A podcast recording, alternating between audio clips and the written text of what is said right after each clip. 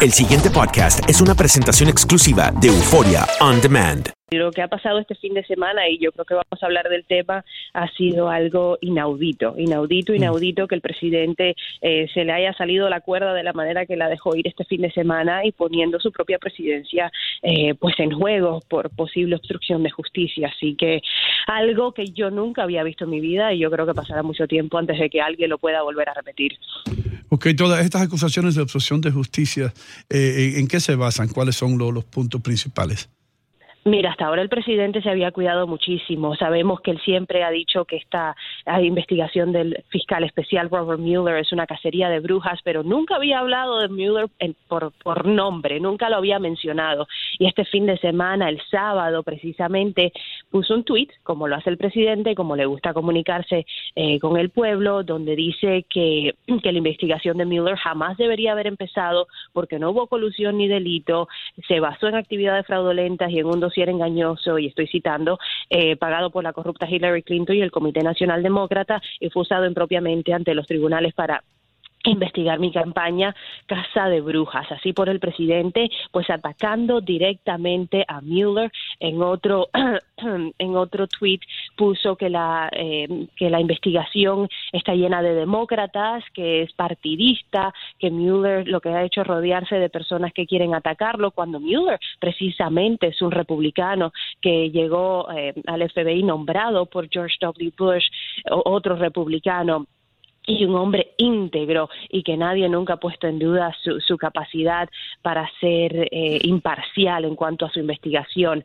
Entonces el presidente ya, eh, bueno, está acercándose a Mueller porque sabe que Mueller se está acercando a él. Recordemos que la semana pasada, para poner todo esto en contexto, se supo que Mueller ya habría pedido judicialmente, no por favor denme, sino a través de una orden judicial que la organización de Trump diera documentos eh, de sus negocios eh, a Mueller y a su equipo y sobre todo eh, documentos relacionados con, con Rusia, posibles nexos de los negocios de Trump, de la organización Trump con Rusia. El fiscal general ya lo ha pedido y esto se acerca muchísimo al presidente y el presidente lo sabe y hemos visto ahora lo preocupado que está con esta racha de ataques que lanzó este fin de semana.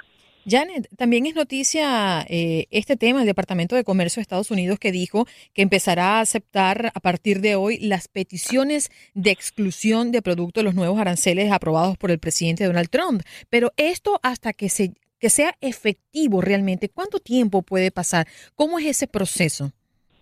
Bueno, lo que hizo la administración para, eh, de alguna manera, salvarse, por así decirlo, de las críticas, desde el día que se anunció, se pautaron 15 días hasta que se pusiera en marcha estos nuevos aranceles. Hoy se cumplen los 15 días, sin embargo, el departamento, o más bien la, la administración, dijo, bueno, todo aquel país que quiera negociar, que quiera buscar alguna resolución para no pagar los aranceles, estamos abiertos a ello.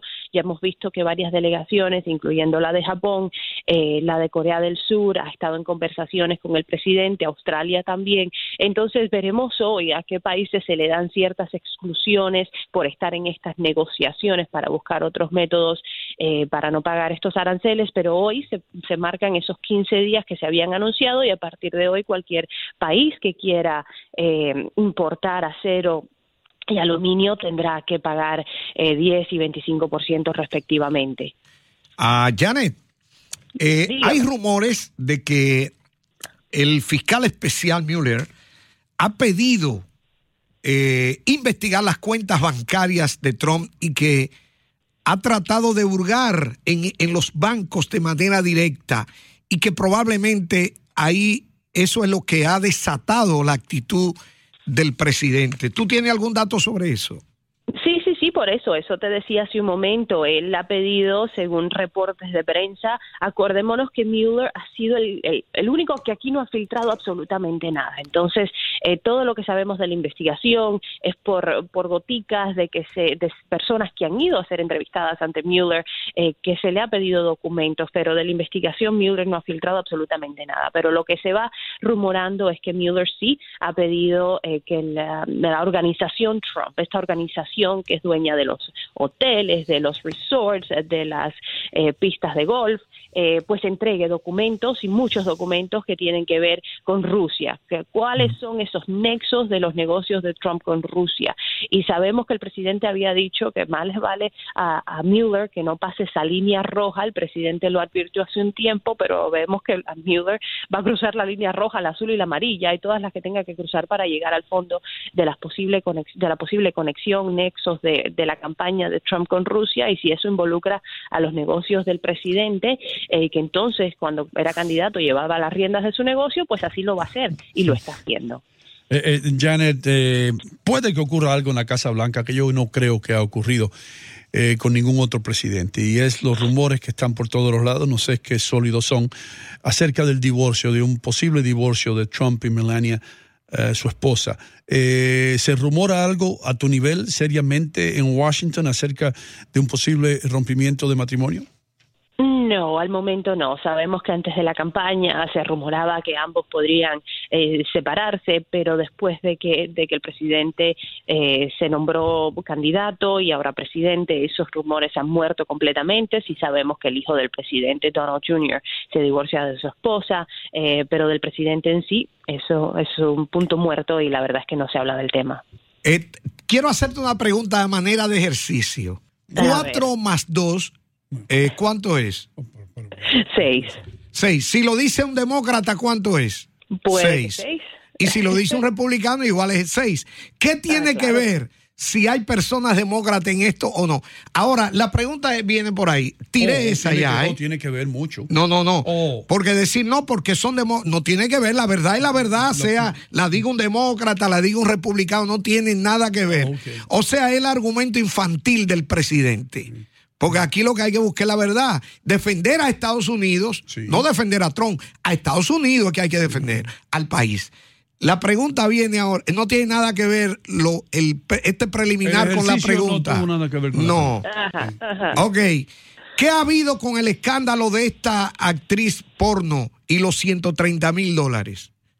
¿Qué no ha habido? Más bien, vamos a decir que no ha habido. Eh, lo último es que el, abogado de la actriz porno sigue diciendo, ahora la, semana pasada salió a decir que la actriz había sido hasta amenazada físicamente eh, si hablaba y contaba su verdad con Trump. Dice que hay más mujeres que van a salir, por lo menos tras seis mujeres que le han contactado eh, con acuerdos similares al que se le hizo a esta señorita para no hablar sobre su relación con el presidente. Por otra parte, la Casa Blanca sigue, la Casa Blanca no quiere tocar ese tema lo niega rotundamente. Eh, sabemos que tan mentira no es porque sabemos que sí hay documentos que prueban que los abogados del presidente, abogados personales, otro abogado de la organización de Trump han estado involucrados en, en tratar de callar a esta mujer. Hay documentos de corte, hay documentos de arbitrajes. Entonces, esto no es ninguna eh, ningún invento de ambas partes. Mm. Este fin de semana, ahora el 25, en una entrevista televisada, vamos a, vamos a, escuchar a, esta mujer hablar por primera vez su verdad y vamos a ver qué pasa. No la han podido silenciar hasta el momento y ella grabó esa entrevista, entrevista que va a salir al aire el día 25 por la cadena CBS. Así que esta historia pica y se extiende y yo que yo la Casa Blanca la verdad es que le tiene miedo, temor, terror a, lo que sigue saliendo de, de, Stormy Daniels y toda, mm. Toda la trama de la prostituta. Janet, como siempre, te damos las gracias por estar con nosotros, especialmente tan temprano en la mañana.